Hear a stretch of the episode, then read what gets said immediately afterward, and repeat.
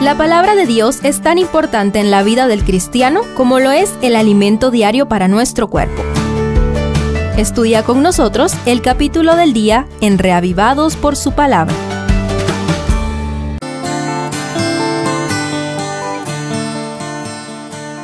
Jonás 3 describe la manera en que Jonás terminó cumpliendo la misión encomendada y los asombrosos resultados de su predicación.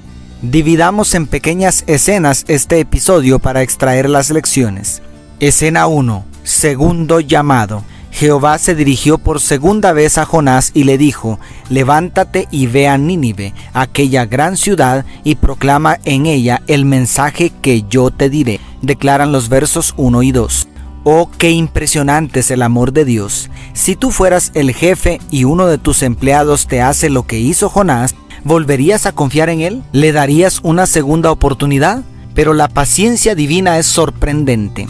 Es probable, por la geografía y por la costumbre de navegar cerca de la costa, que el gran pez haya dejado a Jonás muy cerca de Gat Hefer, su ciudad natal, el mismo lugar donde recibió el primer llamado, casi idéntico al de hoy.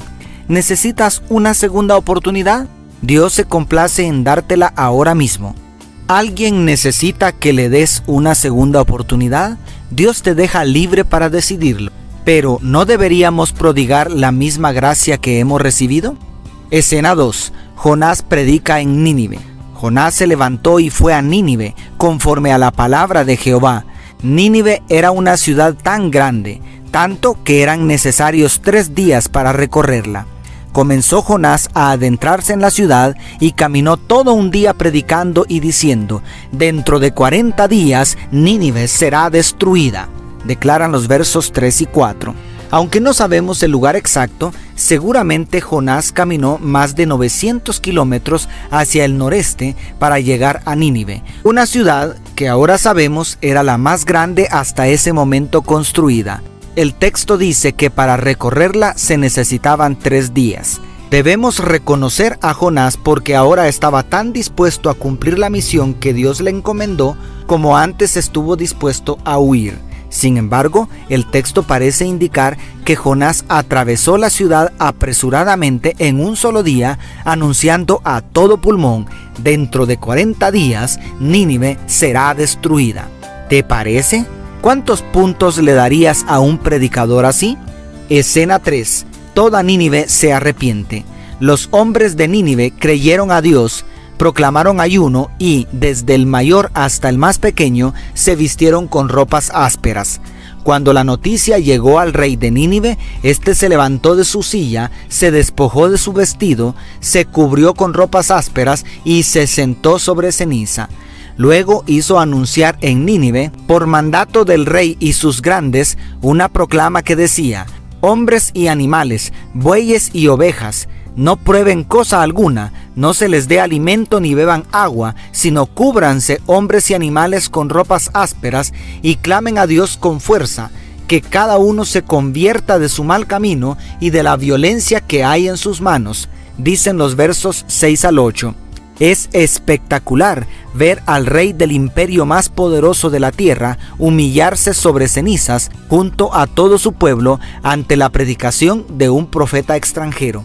Qué contraste con la terca actitud de Israel que nunca se arrepintieron. Qué solemne amonestación para nosotros. No sabemos cuántos días le quedan a este planeta, pero estoy seguro que al Todopoderoso no le agradaría que lo hagamos esperar 40 días por nuestro arrepentimiento. ¿Qué estás esperando para aceptar el llamado al arrepentimiento? Escena 4. Dios se arrepiente de la destrucción. Vio Dios lo que hicieron que se convirtieron de su mal camino y se arrepintió del mal que había anunciado hacerles y no lo hizo, declara el verso 10. Maravilloso. Iniciamos contemplando la gracia de Dios en favor de Jonás y terminamos contemplando la gracia de Dios sobre la impía ciudad de Nínive. La palabra de Dios dio frutos instantáneamente.